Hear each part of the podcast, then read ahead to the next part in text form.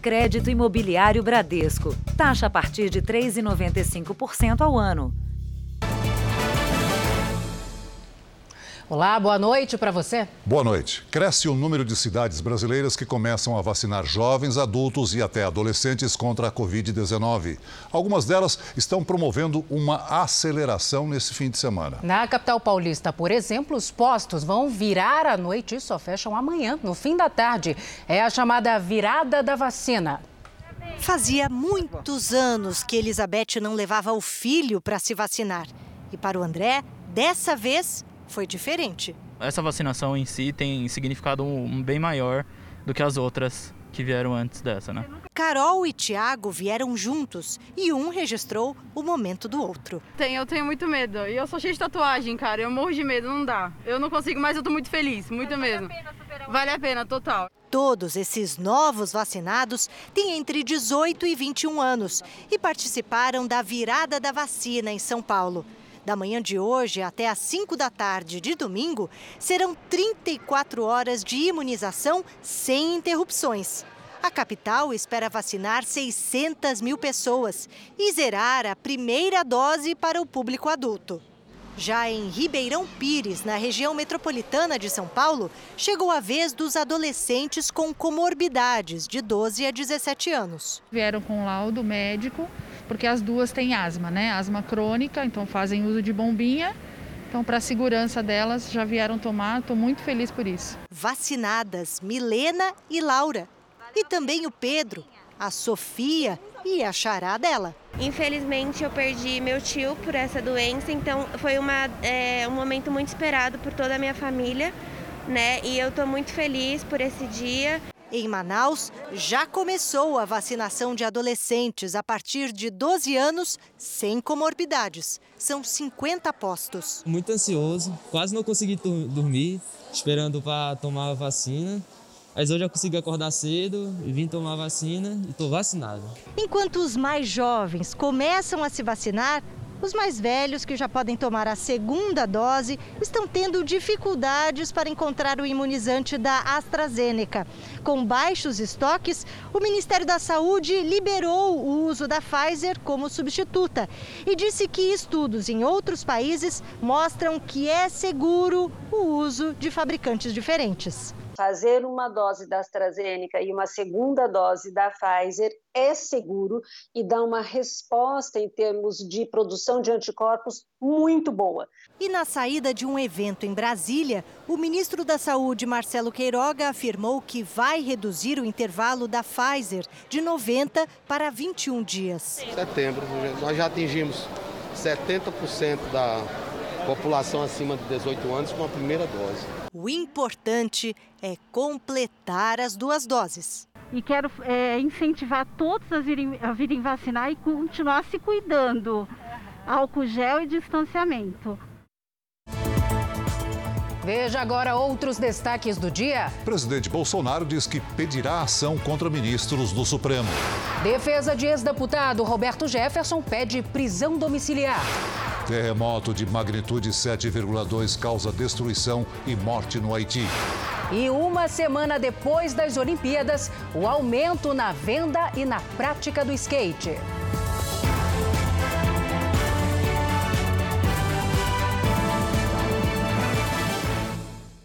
Oferecimento Crédito Imobiliário Bradesco. Taxa a partir de 2,99% ao ano.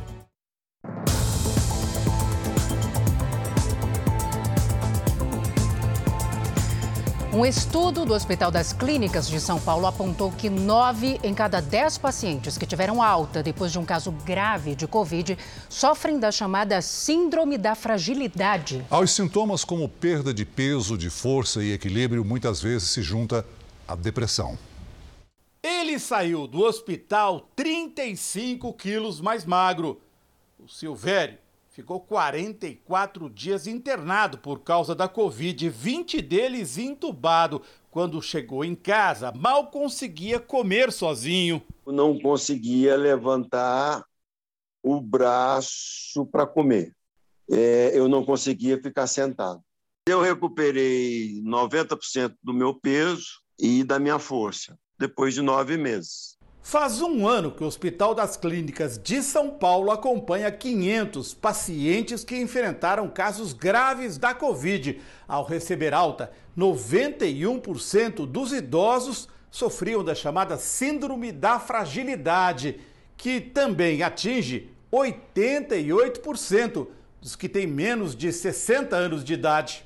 Nesta síndrome, que leva a uma perda da força muscular, os sintomas são dificuldade para se alimentar, tomar banho e se vestir sozinho, conter a urina, usar o vaso sanitário, se levantar da cama ou da cadeira, ir de um cômodo a outro e subir escadas. O processo de recuperação é lento. Esses pacientes eles precisam uh, passar por um período processo de reabilitação, né? Para que eles uh, readquiram a força muscular, melhorem uh, o equilíbrio, a marcha. Então, acima de seis meses aí, atingindo até um ano, para o paciente conseguir a, a obter uma, uma recuperação. Para o seu Caleide, a Covid veio feito um trator. Ele perdeu o pai e a mãe no intervalo de um mês. Também passou 30 dias no hospital. Sete deles entubado. Desenvolveu outra sequela apontada pela pesquisa: a depressão. Eu tive depressão conseguia dormir à noite, passava a noite acordado. Estou carregando uma sequela muito pesada, muito, muito dolorida. E nunca mais fiquei normal, nunca mais fui um homem normal. A partir do estudo, a recomendação aos médicos é reduzir ao máximo a sedação dos entubados e começar a fisioterapia ainda na UTI. A recuperação completa depende de muito apoio precisa de um acompanhamento de profissionais especializados na área que vão, ah, por meio de exercícios físicos principalmente, uh, contribuir para a melhora desses pacientes após uh, o período de internação. De agosto a dezembro, eu usei o fonoaudiólogo e a fisioterapeuta. Aí a parte clínica eu já tinha sido já tinha tido alta. A única coisa que eu fazia era surfar, que eu ainda não tentei. Eu não sei, eu não sei se eu vou conseguir aí. Uma rodovia no Pará está longos trechos no escuro porque criminosos roubaram o kit de iluminação com energia solar. É, o furto de patrimônio público é um problema que tem gerado perdas milionárias todos os anos no Brasil. A placa de captação de energia solar não existe mais, nem mesmo a bateria recarregável que fica aqui dentro dessas caixas de metal. Até as luminárias de LED foram levadas. Os furtos aconteceram em vários trechos da PA 150, rodovia que liga Belém ao porto de Barcarena, no nordeste do Pará. Nós viajamos por quase 100 quilômetros da estrada e boa parte da iluminação não existe mais. Aqui nessa ponte, todo o sistema de energia solar foi levado pelos criminosos. Um prejuízo de mais de 300 mil reais aos cofres públicos. A Polícia Rodoviária Estadual informou que fiscaliza a estrada. A suspeita é que os furtos aconteçam durante a madrugada, quando o movimento é menor. Os equipamentos foram instalados em 2020. O sistema é independente e bem simples. Cada kit está avaliado em 5 mil reais. Esse é um problema que acontece em outras regiões do país. Em Minas Gerais, por exemplo, de acordo com a CEMIG, concessionária de energia do estado, só no ano passado mais de um milhão de reais em fios de cobre foram roubados. Segundo especialistas, a reposição de objetos roubados ou danificados por vândalos impede a aplicação do recurso público em outras áreas. Muitas vezes da saúde, da educação, da segurança pública e até mesmo obras de infraestrutura. E de certa forma isso vai penalizar a sociedade como um todo. A ex-deputada Flor de Lis está numa penitenciária feminina no Rio de Janeiro. A transferência foi autorizada depois de uma audiência de custódia. Nós vamos até o Rio de Janeiro com a Adriana Rezende, que tem mais informações. Boa noite, Adriana.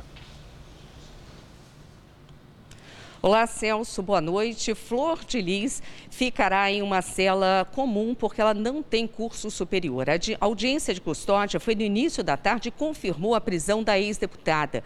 Flor de Lis foi presa ontem em casa após a justiça acatar um pedido do Ministério Público. A prisão é preventiva. Flor de Lis é suspeita de ser a mandante do assassinato do marido, o pastor Anderson do Carmo, há dois anos.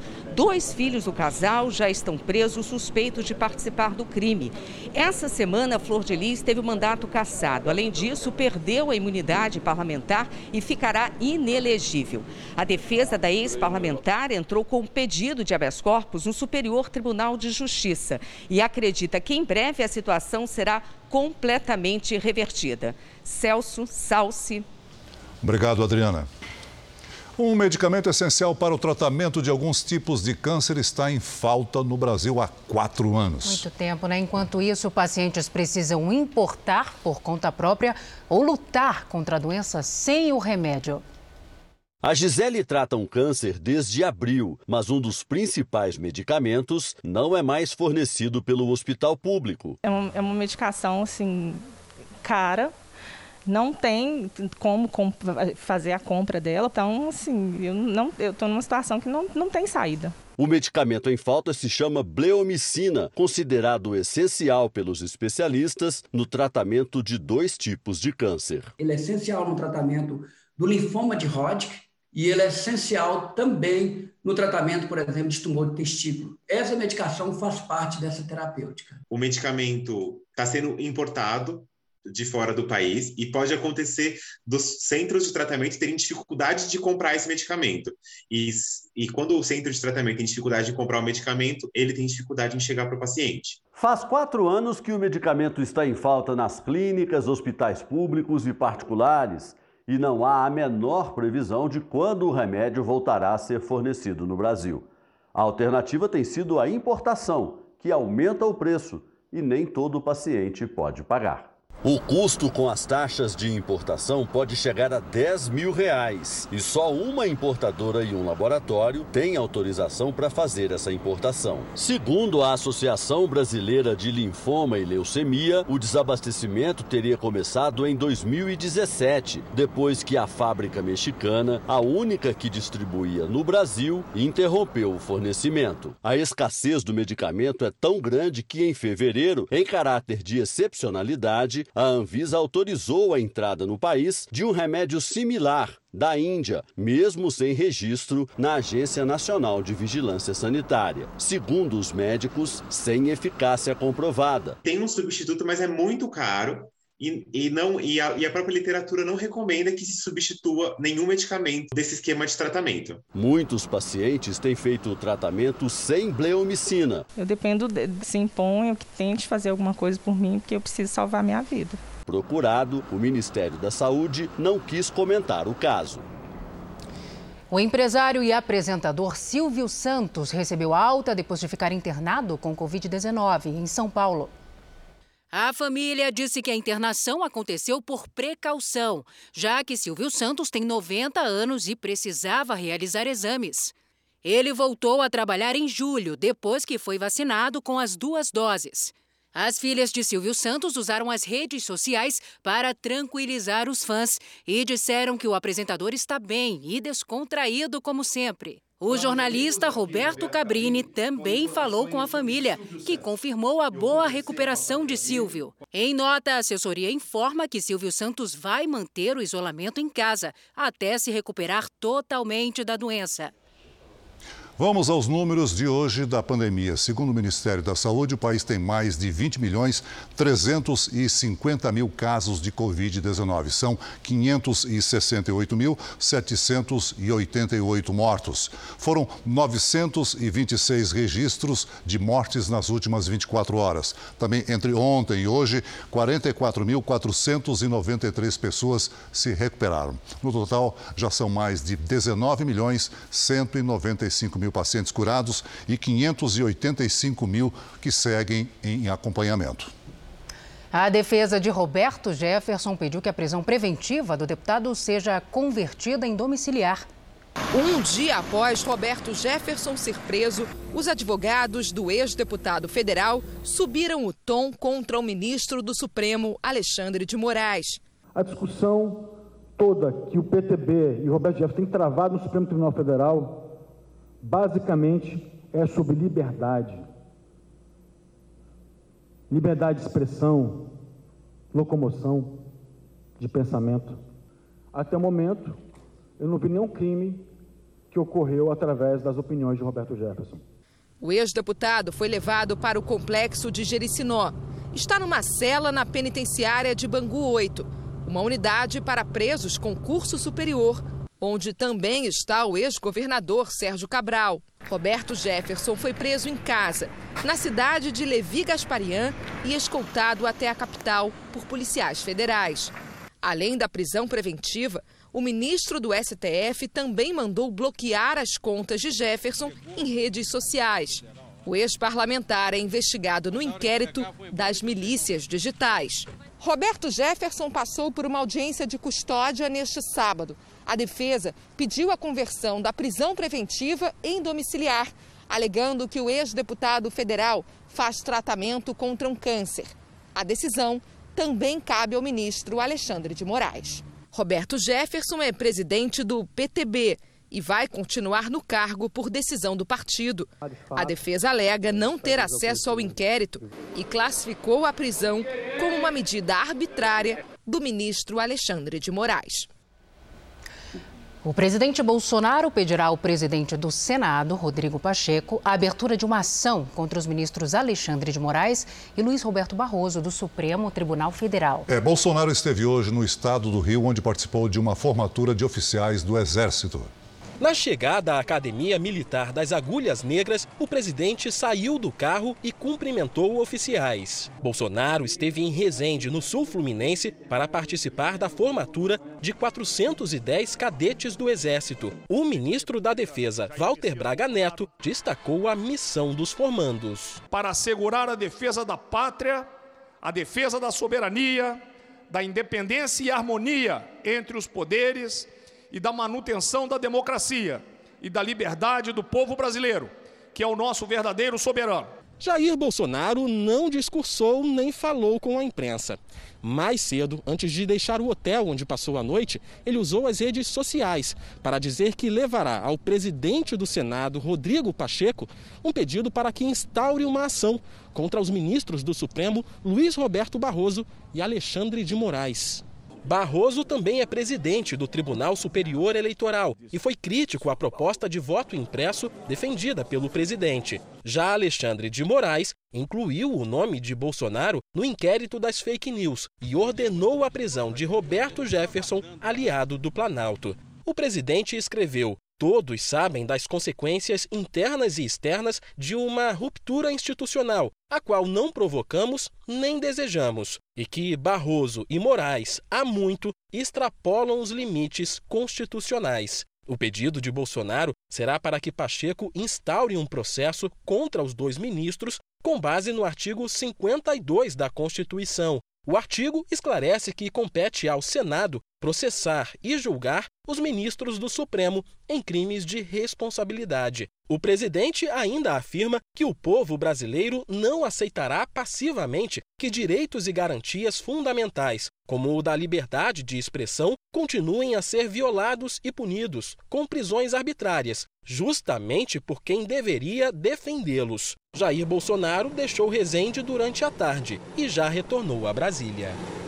Os ministros do Supremo, Luiz Roberto Barroso e Alexandre de Moraes, não se manifestaram até o momento sobre o anúncio de ação feito pelo presidente Bolsonaro. O presidente do Senado, a quem cabe a eventual abertura de um processo de impeachment, também não. Nesta semana, em Brasília, a crise entre o executivo e o judiciário aumentou. A reação do presidente veio um dia depois da prisão do ex-deputado Roberto Jefferson. Nos últimos dias, Alexandre de Moraes incluiu Bolsonaro em dois inquéritos. O presidente também é investigado em um inquérito administrativo no TSE, liderado por Barroso. Uma possível ruptura institucional chegou a ser tema de uma conversa fora da agenda solicitada pelo ministro Barroso com o vice, Hamilton Mourão.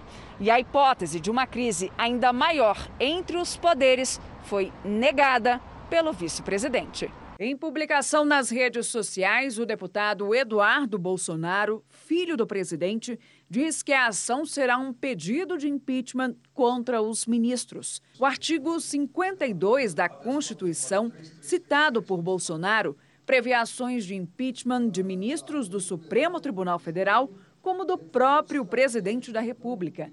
No caso de ministros do Supremo, cabe ao presidente do Senado, Rodrigo Pacheco, aceitar ou não a abertura do processo. Nós temos uma lei de 1950, a Lei 1079, que, que fixa os crimes de responsabilidade ah, que podem ser imputados ao, ao ministro do Supremo Tribunal Federal, que são crimes relacionados ao exercício da magistratura, alteração de decisão ah, ah já transitada em julgado, é, é, julgar quando for suspeito para atuar na causa, exercer atividade político-partidária, ser desidioso na condução dos processos que estão submetidos ao seu julgamento ou é, é, agir de forma incompatível com a honra, a dignidade e o decoro de suas funções, o que não me parece que é o caso das, dos questionamentos feitos pelo presidente da República em relação à atuação dos ministros Alexandre de Moraes e do ministro Luiz Roberto Barroso. Os ministros Luiz Roberto Barroso e Alexandre de Moraes e o presidente do Senado, Rodrigo Pacheco, informaram que não vão se manifestar sobre o assunto. Lojistas do Brasil todo entraram com uma ação no Supremo Tribunal Federal para mudar o cálculo do índice que calcula os aluguéis em todo o país. É, esse custo, principalmente num ano de pandemia, foi o que mais prejudicou os comerciantes. Foram meses de portas fechadas e de prejuízos incalculáveis. Das 204 franquias dessa rede de restaurantes, 30 encerraram as atividades durante a pandemia. E o que mais pesou no orçamento foi o aumento do valor dos aluguéis. Quer dizer, é completamente abusivo, fora da realidade. Nós tentamos é, negociar com os shoppings, nenhum shopping quis renegociar. Isso porque, na maioria dos contratos, o reajuste do aluguel é baseado no Índice Geral de Preços do Mercado, o IGPM. Conhecido como inflação do aluguel, o indicador acumulou alta de quase 34% nos últimos 12 meses, o que tem impactado muitos estabelecimentos. Mais de 75 mil fecharam em 2020. Mais de 20 sindicatos de lojistas de todo o país, além da Associação Brasileira de Franquias, consideram os reajustes abusivos e entraram com uma ação no Supremo Tribunal Federal. Eles pedem que o IGPM não seja mais a base de reajuste dos aluguéis, mas sim o IPCA, Índice de Preço ao Consumidor. O IPCA, nos últimos 12 meses, teve alta de 8,99%, muito abaixo do IGPM. O que, que está se pedindo em juízo, né? A troca do índice para você ter um índice que reflita de maneira mais clara a inflação e não esteja sujeito tanto a essas, né, esses descolamentos, essas variações muito, muito grandes. Na Câmara dos Deputados corre um projeto de lei parecido com a ação no STF, que deve ser votado nas próximas semanas. Então não adianta, precisa ter realmente uma regulamentação, tá? Que venha é, por força de lei, para que isso é, torne viável as operações e o varejo daqui para frente.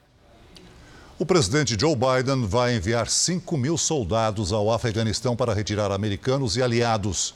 Os talibãs conquistaram mais duas províncias nesse sábado e estão a 11 quilômetros da capital, Cabul.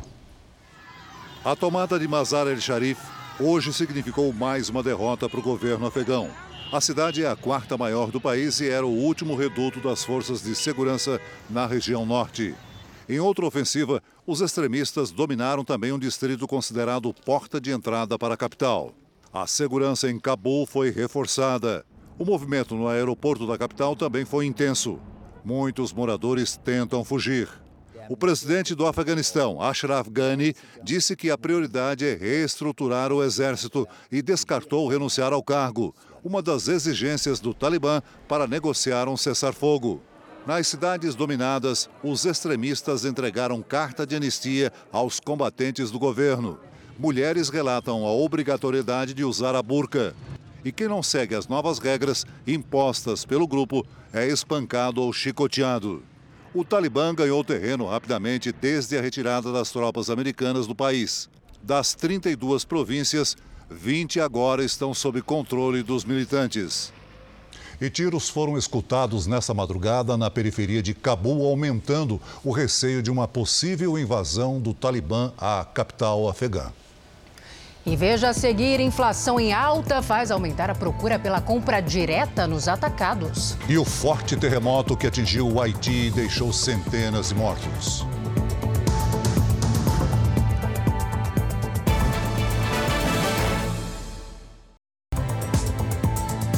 A pandemia já tinha levado muita gente para os atacarejos na hora das compras, mas agora, com a inflação em alta, os clientes aumentaram. Pois é, todos tentam driblar o preço alto da cesta básica.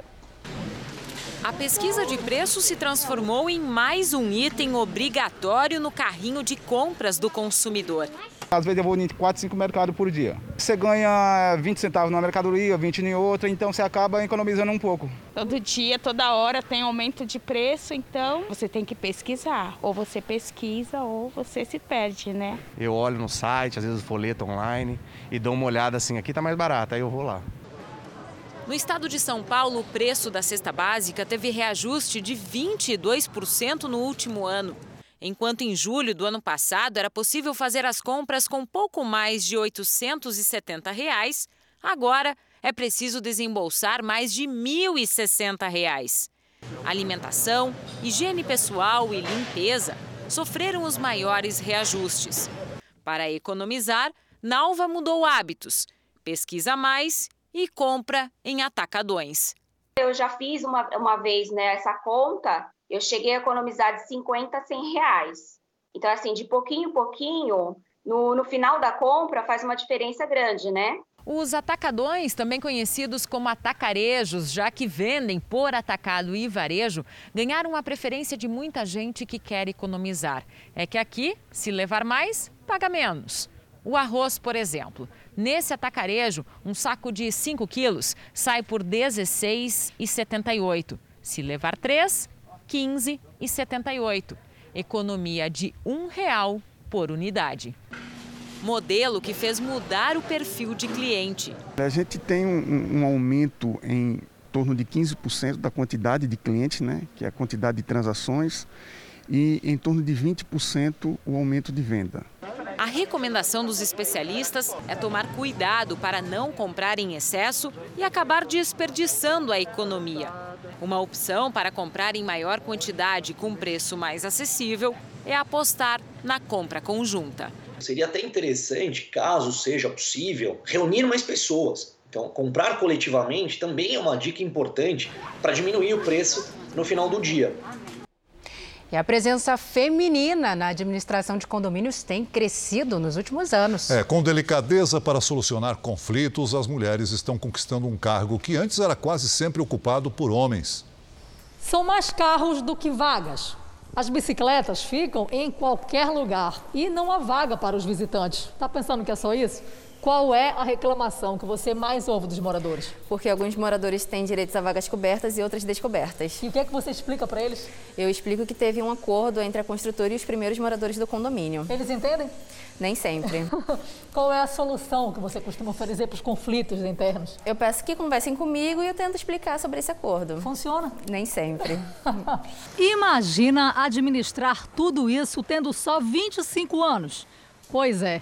Mas essa é uma tarefa que a síndica profissional Daniele tem exercido com tranquilidade há quatro meses. Esse cargo de síndico, ele te propõe conhecer pessoas de todos os tipos e de todas as áreas. Ela administra este condomínio com 72 apartamentos no Rio. São cerca de 300 moradores. Tem aqueles moradores que são mais estressados, então eles acabam comentando sobre o problema no grupo de moradores e fazem aquela alarde todas. E tem aqueles que já me procuram. Então, assim, é muito particular tratar das pessoas. Chegou alguma correspondência? A Daniele representa um percentual de mulheres que hoje são síndicas no Rio de Janeiro. Elas somam 39%. No Paraná e no Distrito Federal, 35% das síndicas também são mulheres. E em Minas Gerais, dos 348 condomínios pesquisados, quase metade é supervisionada por mulheres. A Ana é gerente de uma administradora de condomínios. Na equipe de treinamento, sete síndicas mulheres. E ela acredita que esse número vai crescer ainda mais. Ela pode fazer uma, a cuidar dos, dos filhos, cuidar de outras atividades dela, ainda pela liberdade que ela tem de fazer o seu horário. Mas ainda há muito preconceito com elas, num posto que durante tanto tempo foi ocupado apenas por homens. As mulheres são mais calmas, elas têm mais empatia, então elas fazem uma gestão mais humanizada, com mais cuidado, com um olhar mais carinhoso, tanto para as pessoas né, como para o empreendimento. Bom, a Daniele ainda está aprendendo sobre obras e sobre como funciona a manutenção de um edifício. Concilia o trabalho de síndica com a faculdade de psicologia e acredita que o curso tem ajudado bastante a lidar melhor com as pessoas. Eu acho que o ouvir ele é muito delicado e a mulher tem essa delicadeza em ouvir e passar informação. Veja agora os destaques do Domingo Espetacular de amanhã. Exclusivo. Gravações telefônicas revelam um esquema de corrupção onde policiais extorquiam criminosos. Quando a gente tiver com o dinheiro na mão, aí vamos lá pegar. Em quatro anos, eles teriam recebido mais de um milhão de reais. Justiça reconhece como filha a jovem adotada por Agnaldo Timóteo. Pela primeira vez, Kate fala sobre a convivência com os parentes do pai. A maior parte do meu sofrimento foi causada por ela. E por que o nome da mãe biológica ficou fora do novo documento. A nova onda no mukbang. Pessoas aparecem em vídeos comendo sem parar. Mas será que esses vídeos podem prejudicar quem grava e quem assiste? Um encontro com Biafra. Voar, voar, subir, subir. Ídolo dos anos 80, ele aceitou o nosso convite para voltar ao lugar onde fez o primeiro show. E revelou: Biafra nunca planejou ser um cantor romântico. Quem escolheu isso para mim não foi nem eu. Mas por que ele está tentando mudar de nome, hein? É nesse domingo espetacular. Logo depois da Hora do Faro. Veja a seguir: isolamento sem exercícios físicos afeta a saúde dos idosos. E como o sucesso do skate nas Olimpíadas fez aumentar a procura pelo esporte no país.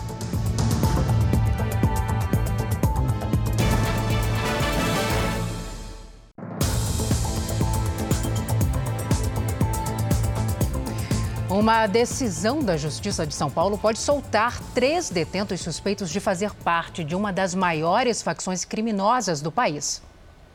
A medida pode beneficiar réus de três grandes operações da Polícia Federal contra lavagem de dinheiro e tráfico de drogas. Os criminosos teriam movimentado mais de 30 bilhões de reais em 10 anos e foram presos em maio. Mas uma decisão do juiz Diego Paes Moreira, da Sexta Vara Criminal Federal, revogou a prisão preventiva.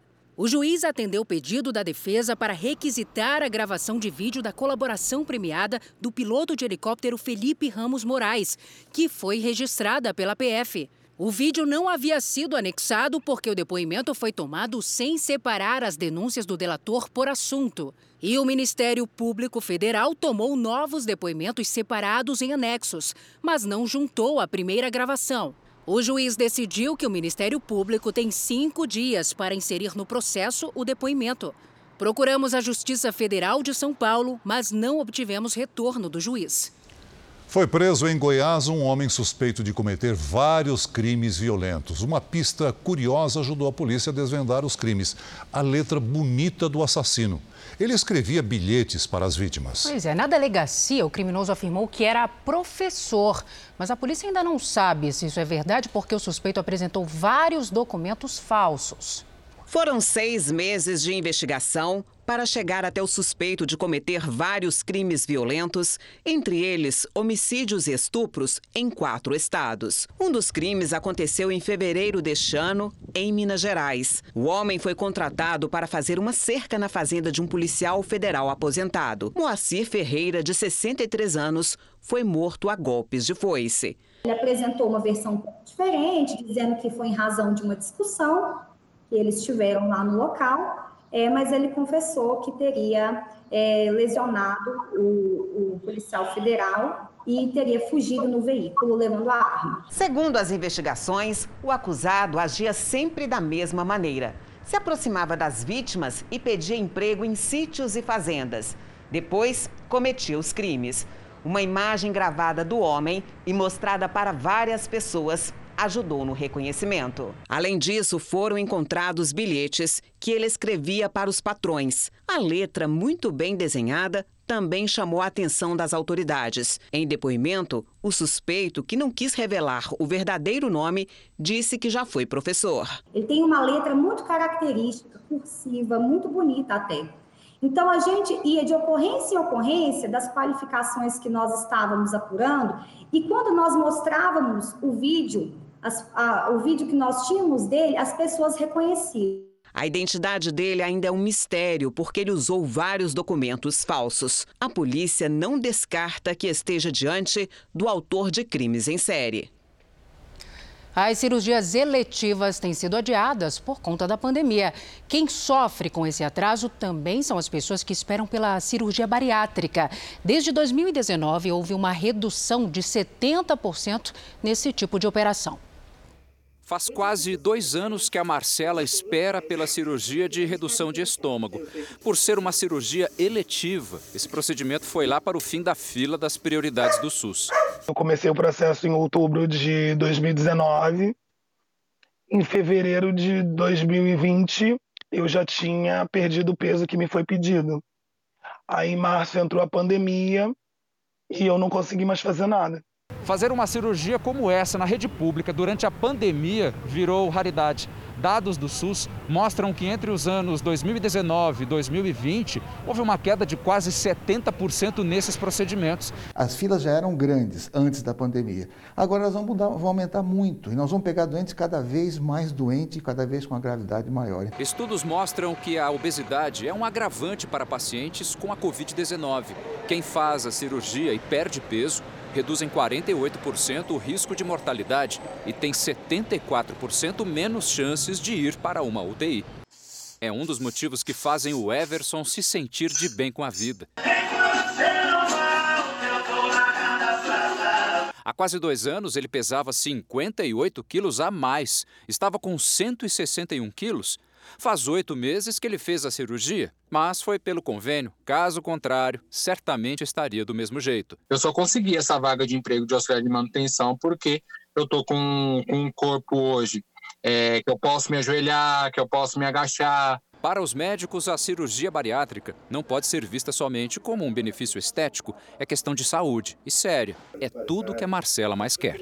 Eu quero me sentir bem comigo, é, e não sentir dor no joelho, dor na coluna para andar, para ficar em pé. Olha, mesmo com a vacinação, a maioria dos idosos continua em isolamento no Brasil. A conclusão é de um estudo que acompanha a terceira idade desde o começo da pandemia. Para especialistas, a falta de mobilidade também é uma ameaça para a saúde dos mais velhos.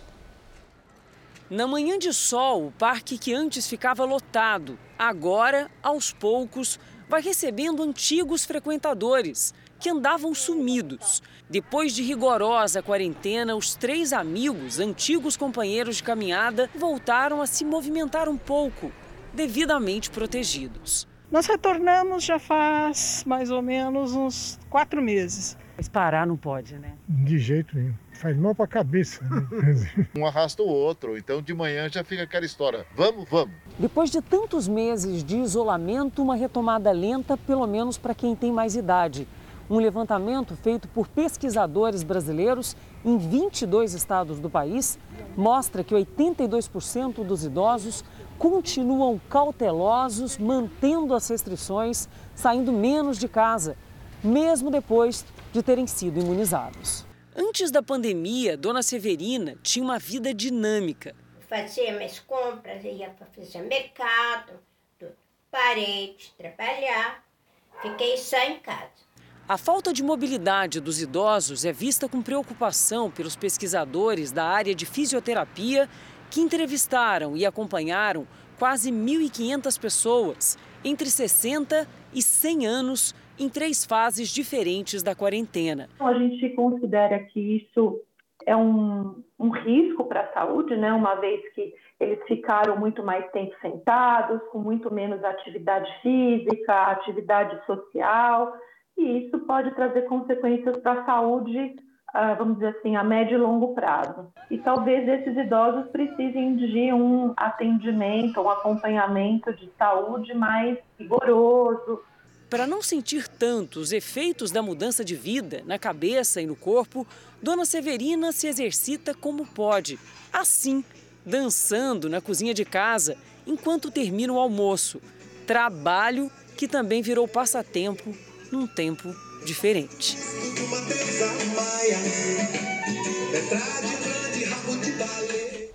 Tá certo. Agora aqui no telão vamos ver como está o andamento da vacinação em todo o país. Somadas as aplicações da primeira e segunda doses, 1 milhão 204 mil pessoas receberam a vacina contra o coronavírus nas últimas 24 horas. Hoje o Brasil tem mais de 114 milhões 510 mil vacinados, isso com a primeira dose, e 49 milhões 526 mil pessoas completaram a imunização.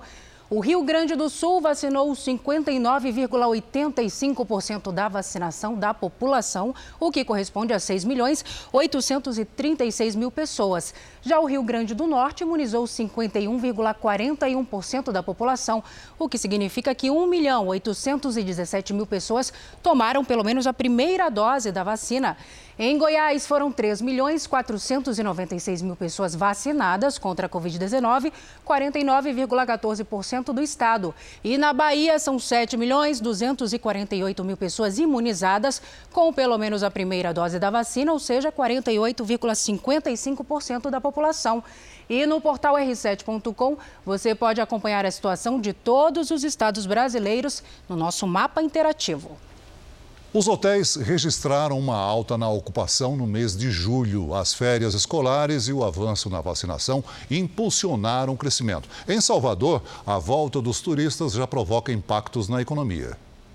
A sergipana Nair e o suíço Peter estão fazendo agora a viagem planejada em 2019. Essa viagem está sendo uma coisa libertadora, né? Dessa fase que a gente passou, apesar de não estar tudo ainda normal, a gente já sente um pouco mais de alívio. Rafaela só se sentiu mais segura para viajar depois de ser vacinada. Viaja com todos os cuidados necessários. Em Salvador, o setor hoteleiro emprega 60 mil pessoas.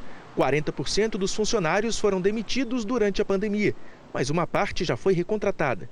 Neste hotel, que ficou sete meses fechado, quase todo mundo foi chamado de volta. Na temporada a gente pensa em contratar mais uma, pelo menos umas 10 pessoas para compor o quadro. A rede hoteleira finalmente pode comemorar o aumento dos números de ocupação depois dessa temporada bem difícil. Aqui em Salvador, por exemplo, só 27% dos quartos tinham hóspedes em julho do ano passado. Esse ano subiu para quase 50%. Na cidade do Rio de Janeiro, a ocupação está entre 45% e 50%, um pouco abaixo do período antes da pandemia. Fortaleza bateu 55%, segundo o melhor índice em um ano e meio. A ocupação em Recife mais do que dobrou em relação a julho de 2020. O mês de julho é um mês né, que é considerado aí média estação. Em função dessas férias, acaba tendo uma procura muito grande e é um mês muito animador, porque isso demonstra que as cidades, tendo condições sanitárias, tendo taxa de contaminação reduzida, as vacinas aumentando, a gente espera que esse fluxo de turistas ele retome o mais rápido possível. Também na Serra Gaúcha, os turistas voltaram. A neve atraiu muitos visitantes e o Festival de Cinema, apesar de ser virtual, também mudou o cenário da charmosa cidade de Gramado. O inverno já aquece a economia na Serra Gaúcha. Os turistas estão voltando a rede hoteleira e o comércio têm o que comemorar. A retomada aí tá para nós tá muito bom. No ano passado era toda hora um abre e fecha, abre e fecha. Então isso prejudicou bastante. Agora com essa Temporada de inverno para nós está sendo uma das melhores dos últimos tempos, acredito para a Gramado inteira. As hospedagens nos meses de junho e julho registraram alta em comparação aos meses anteriores. E para atrair mais o público, a Serra Gaúcha contou com uma ajuda especial a neve. O público continua vindo a Gramado. Gramado é, agora, recentemente, né, foi o primeiro destino mais procurado no inverno do Brasil. É o segundo uh, destino turístico mais visitado do país. E um personagem já bem conhecido do público está de volta: o Kikito, símbolo do mais importante festival de cinema do país, está nas ruas. Tem que vir, tem que tirar foto ali com o Kikito. Por causa dos protocolos de segurança contra o coronavírus, o Palácio dos Festivais está fechado ao público. Com as exibições acontecendo pela internet, as cadeiras estão assim vazias e até mesmo os debates sobre os filmes concorrentes estão acontecendo de forma virtual. A quadragésima edição do Festival de Cinema de Gramado tem 50 produções nacionais e internacionais disputando as premiações. Sem os artistas presentes na cidade, o tapete vermelho estendido em frente ao palácio este ano é passarela exclusiva para os turistas. Hoje nós somos as estrelas, né? Como eles não podem estar aqui presentes, a gente gostaria muito de poder vê-los, mas só de estar aqui já vale muito a pena. As micro e pequenas empresas podem ser o motor da recuperação da economia brasileira. E um programa tem ajudado empreendedores a sobreviver e até crescer durante a pandemia. Foi em junho do ano passado que Ayrton conseguiu mudar de vida. De empregado, passou a empreendedor. Começou com apenas um funcionário e, mesmo em dificuldades, decidiu arriscar e contratou mais dois. Em dezembro, percebeu que estava defasado e fez um curso para aprender novas estratégias e implementar tecnologias da empresa. Deu certo. A Ayrton tem hoje nove postos de atendimento em São Paulo. A pandemia acelerou um processo que nós tínhamos já previsto para algum tempo, mas ela acelerou demais. Então, a capacitação em termos de tecnologia hoje é fundamental para que as pessoas tenham é, a capacidade de atendimento, capacidade de crescimento profissional. Por isso, o Sebrae lançou em dezembro do ano passado o projeto Brasil Mais. Em seis meses, 13 mil micro e pequenas empresas entraram no projeto. O resultado é animador. 90% dos empreendedores conseguiram manter ou até ampliar o negócio. 80% contrataram mais funcionários, ou pelo menos não demitiram ninguém. E 70% aumentaram ou mantiveram o mesmo faturamento.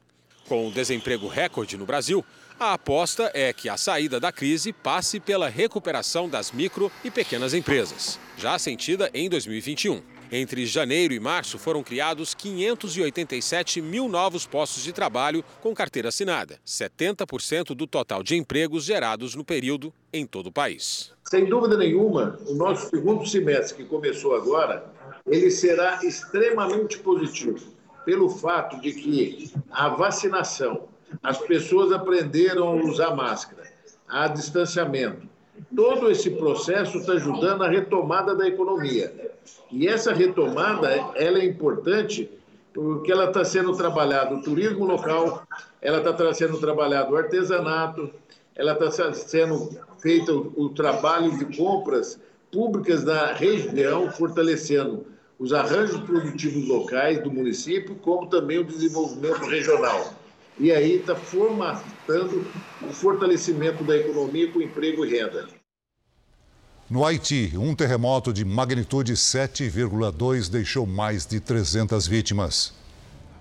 Prédios, fachadas, marquises, tudo veio abaixo. Este vídeo registrou o momento que uma mulher e uma criança são resgatadas com vida dos escombros.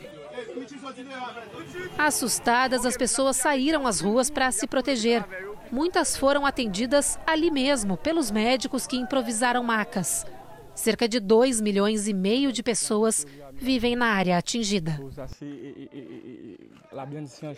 O terremoto aconteceu às 8 e meia da manhã no horário local.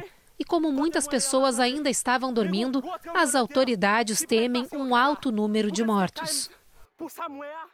O epicentro foi na região oeste do Haiti, a 8 quilômetros da cidade de Petit Trou-de-Nip e a uma profundidade de 11 quilômetros. A região fica a 150 quilômetros da capital Porto Príncipe. O abalo foi tão forte que também foi sentido na República Dominicana, na Jamaica e em Cuba. Ao menos 10 tremores secundários já foram registrados, o que pode causar novos desabamentos em estruturas danificadas. Autoridades norte-americanas chegaram a emitir um alerta para tsunami, o que foi descartado pouco tempo depois. Diante da tragédia, o governo dos Estados Unidos autorizou uma resposta imediata para ajudar o Haiti e nomeou a chefe da Agência para Desenvolvimento Internacional para liderar a missão. O país mais pobre das Américas ainda não havia se recuperado totalmente de outra tragédia. Há 11 anos, um terremoto de mesma magnitude deixou até 200 mil pessoas mortas. Além disso, o Haiti vive uma crise social, econômica e política. Há pouco mais de um mês, o presidente Chovenel Moïse foi assassinado. Por causa da violência, o país vive em estado de sítio. Para os próximos dias, mais desafios a caminho do Haiti está uma tempestade tropical chamada Grace. A previsão é que o fenômeno chegue ao país nas primeiras horas desta segunda-feira. O primeiro-ministro Ariel Henry, que assumiu o poder do país temporariamente, lamentou a situação e pediu união. En solidarité, l'un avec l'autre, Quanto sofrimento, né? Agora a gente fala de um mistério no litoral brasileiro. O número de baleias mortas em praias do país é o maior, isso em 19 anos. É, entre maio e agosto, as jubartes vêm se reproduzir em águas brasileiras. Nessa expedição em alto mar, as biólogas avistam uma rede de pesca enroscada na baleia jubarte. Ai, tem dois cabos na boca. Tentam, mas não conseguiram ajudar o animal. A morte de uma baleia que fica é que interage, né, que tem essa interação com equipamento pesqueiro, pode ser muito cruel. Para tentar evitar esse problema, a MIA coordena um projeto junto com pescadores. Entre abril e agosto, as jubartes vêm do extremo do hemisfério sul em direção à Bahia para a reprodução. Mas muitas morrem no caminho. Mais uma baleia apareceu morta na Praia de Santos. Ela tinha cabos de rede de pesca enroscados na cauda. Biólogos retiraram amostras do animal para análise. Magras e jovens. Esse é o perfil das jubartes que estão aparecendo já mortas nas praias brasileiras. O número de animais encalhados em 2021 já é o maior dos últimos 19 anos, quando os dados começaram a ser coletados. Aqui no estado de São Paulo, o aumento é mais expressivo. Só em agosto, 12 baleias apareceram mortas nas praias paulistas bem mais que em todo o ano passado, quando oito animais apareceram mortos. A distribuição aumentou ao longo do litoral do Brasil e o encalhe se deslocou da Bahia para essa região mais sul. O primeiro passo para entender por que baleias jubartes estão morrendo tão jovens é tentar descobrir a causa da morte.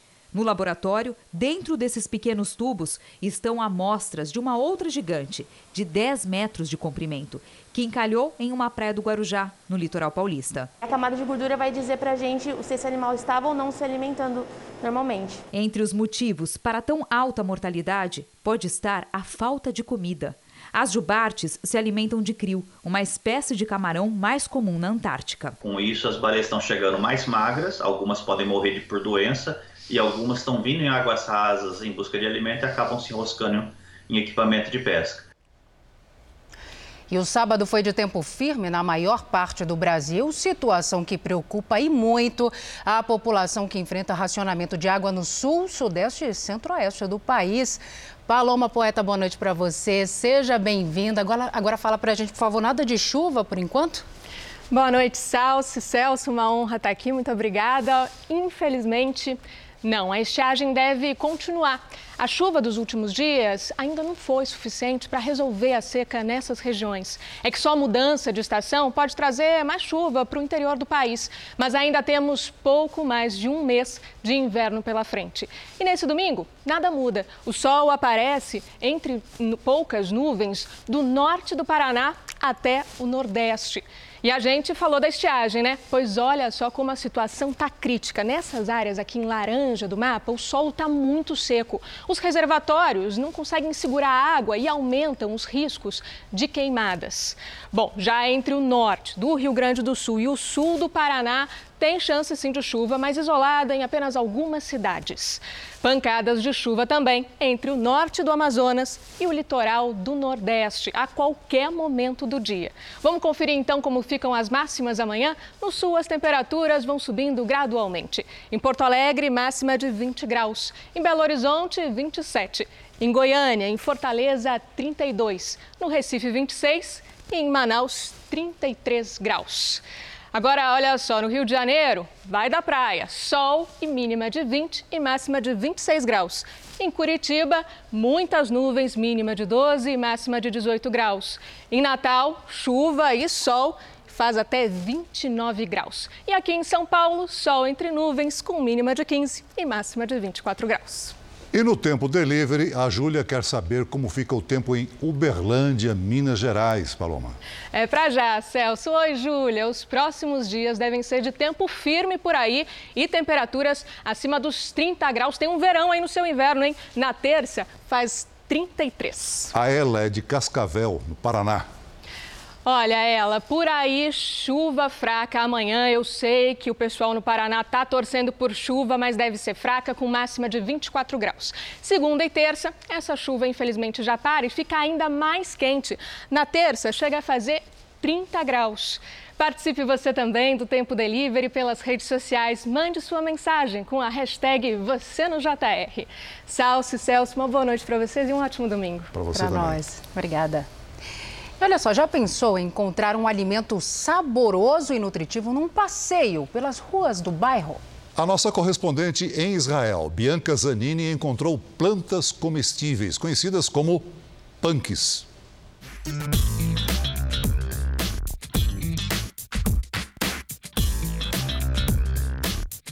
Essa é a capuchinha, uma linda flor que além de cheirosa tem um gostinho picante e faz bem para a saúde Foram plantas como essa que levaram Yoni, de 32 anos, a se aprofundar nos benefícios medicinais das plantas.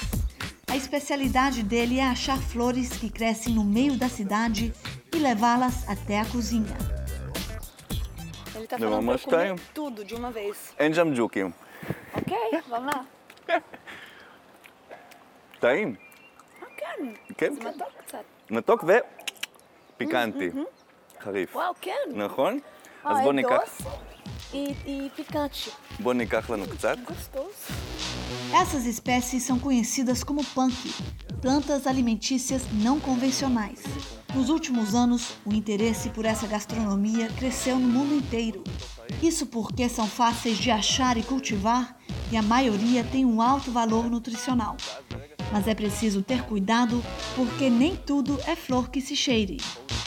O Yoni explica que enquanto essa flor é cheia de vitaminas, de fibras e ajuda até a baixar o colesterol, essa aqui do lado é tão perigosa, tão venenosa, que pode até matar. O estudante de naturoterapia nunca coloca nada na boca sem ter certeza de que é comestível. E para isso, tem até um aplicativo para identificar o possível alimento. O achado preferido dele são os aspargos, não só pelo sabor, mas pela facilidade de encontrá-los. Ele explicou que o aspargo cresce muito rápido. Dentro de 48 horas já pode crescer 20, 30 centímetros. Então não tem problema pegar um que logo depois cresce outro. Aqui temos salsão, dois tipos de aspargos, manjericão e esses são os crisântemos. Só pode comer as folhinhas da flor. Encontramos tudo isso na nossa caminhada hoje por este bairro de Tel Aviv. E agora chegou a hora de almoçar e só falta um último ingrediente: a sálvia, que é uma erva que vai dar um gostinho especial para nossa salada. Ele adiciona mais algumas verduras, bastante azeite de oliva e está pronto. Uma refeição colorida, saudável e, claro, bem saborosa.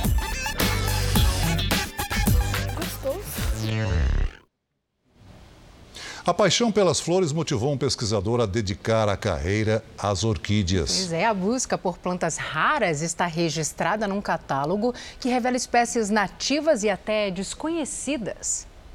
As cores iluminam qualquer ambiente. É como se fosse um colírio para os olhos. Elas estão lindas, maravilhosas. É como se fosse o dedo de Deus. Em diferentes tamanhos e formatos, as orquídeas são capazes de despertar grandes paixões. Para o Marcelo, o interesse pelas plantas começou ainda na infância.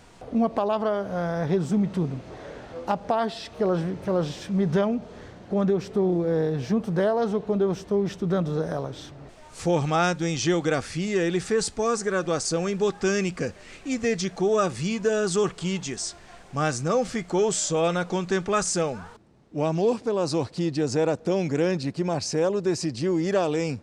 Dez anos atrás, ele começou um trabalho investigativo, um levantamento completo das espécies nativas encontradas nas matas de Florianópolis. Marcelo desbravou a floresta em busca de plantas raras, graças às leis de incentivo, conseguiu um financiamento e formou uma equipe para ajudá-lo no difícil trabalho de campo. Chuva, tempestade, vento, tivemos que acampar, cobras, é, todo tipo de situações que a gente está disposto a, a receber. O resultado foi este livro ilustrado com quase 500 páginas. Uma referência para quem estuda, cultiva ou simplesmente admira as orquídeas. Marcelo tomou o cuidado de não indicar os locais onde as plantas foram encontradas, para evitar que elas sejam retiradas da natureza pelos curiosos. A publicação apresenta 287 espécies. 35 delas eram desconhecidas pela ciência. Com tanta dedicação, Marcelo já é chamado de caçador de orquídeas. A palavra caçador, ela tem um tom pejorativo, né? Mas a Europa, ela considera as pessoas que, que estudam orquídeas como caçadores de orquídeas, né? Então é um título que me, que me deixa feliz. Lindas. E o sucesso do skate brasileiro nas Olimpíadas gerou um aumento na procura por este equipamento esportivo. Entre os novos adeptos das pistas se destacam as mulheres e as crianças. Adivinhe qual é o brinquedo preferido da Bianca, de 5 anos? Skate. E o da irmã dela, a Maria Luísa? Skate. Sim, para elas e para muitas outras crianças, o skate é só um brinquedo mesmo.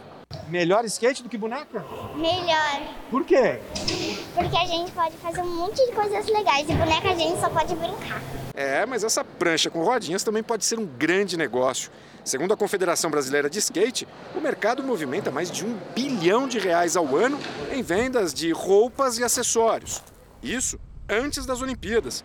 Com a estreia nos Jogos e as três medalhas de prata do Brasil, a demanda disparou.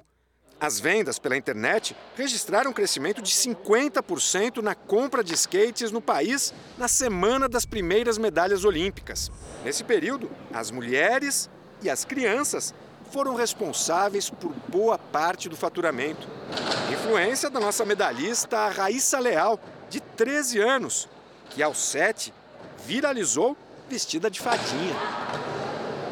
Procura por pistas e escolinhas também cresceu bastante. A gente pode dizer que de ju julho para cá a gente dobrou o número de ofertas de aulas e de procura também. Muito mais do que esse aumento de procura, o skate hoje experimenta uma mudança de conceito. A atividade, que já foi muito marginalizada e chegou a ser proibida na cidade de São Paulo na década de 80, hoje é vista como um esporte olímpico, saudável e que pode ser praticado por todo mundo. É para todos os gêneros, igual futebol. Não tem um gênero específico. Victoria Bassi começou bem antes dessa onda. Aos 14 anos, pode ser considerada uma veterana. Já tem quatro títulos brasileiros em três modalidades diferentes. E agora o skate que entrou nas Olimpíadas deu uma visão totalmente diferente. Então hoje em dia chegar nas pistas e ver crianças andando, meninas andando, é algo muito gratificante. Victoria se machucou e não conseguiu uma vaga para as Olimpíadas de Tóquio. Só que ela e todas essas meninas ainda têm muito tempo pela frente. Meu objetivo é só andar até eu melhorar e talvez 2024 nas Olimpíadas em Paris. O Jornal da Record termina aqui. A edição de hoje na íntegra e também a nossa versão em podcast estão no Play Plus e em todas as nossas plataformas digitais. Fique agora com os melhores momentos da novela Gênesis. Boa noite, cuide-se. Boa noite.